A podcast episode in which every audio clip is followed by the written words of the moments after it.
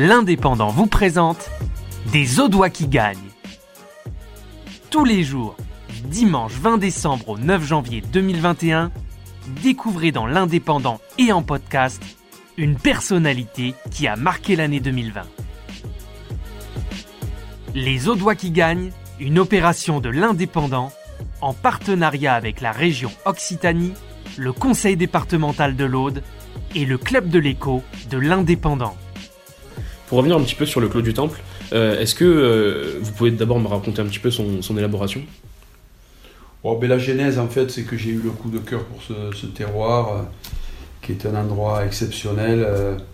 et dessus, quand je rachète un domaine, en général, au bout de 5 minutes, je sais si ça me parle ou pas. Donc le terroir, il, il m'a parlé de suite. Des vieilles vignes sur un grand terroir, avec le caractère unique, c'est une, c'est une, c'est une, une, confront- une conjonction, une, pardon, une connexion entre des schistes et des calcaires. Donc, euh, donc ça donne à la fois la, la- la minéralité et la fraîcheur du calcaire et puis la texture liée au, schiste.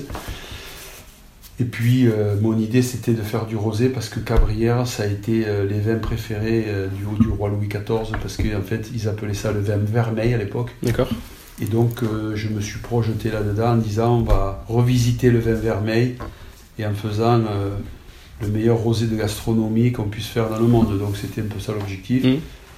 Et dès la deuxième année, on a eu la, la- la distinction suprême.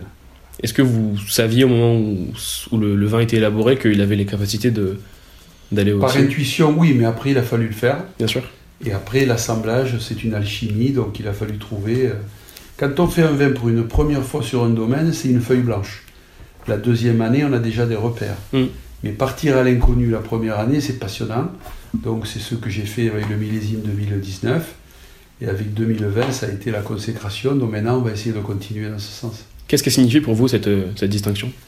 Bon, écoutez, c'est toujours, euh, c'est toujours, euh, c'est toujours euh, très agréable d'avoir des reconnaissances internationales. Bien sûr. Mais c'est important pour moi, mais c'est aussi important pour les consommateurs. C'est important pour la région du Languedoc parce qu'en fait, on met le Languedoc sur le toit du monde, ça profite à tout le monde.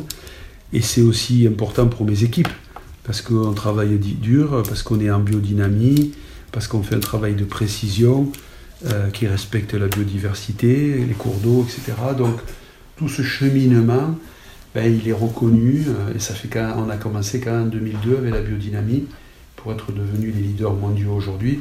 Donc c'est c'est c'est un long chemin Mm. et il a été un peu semé d'embûches au début et maintenant il est semé de reconnaissance et on les apprécie.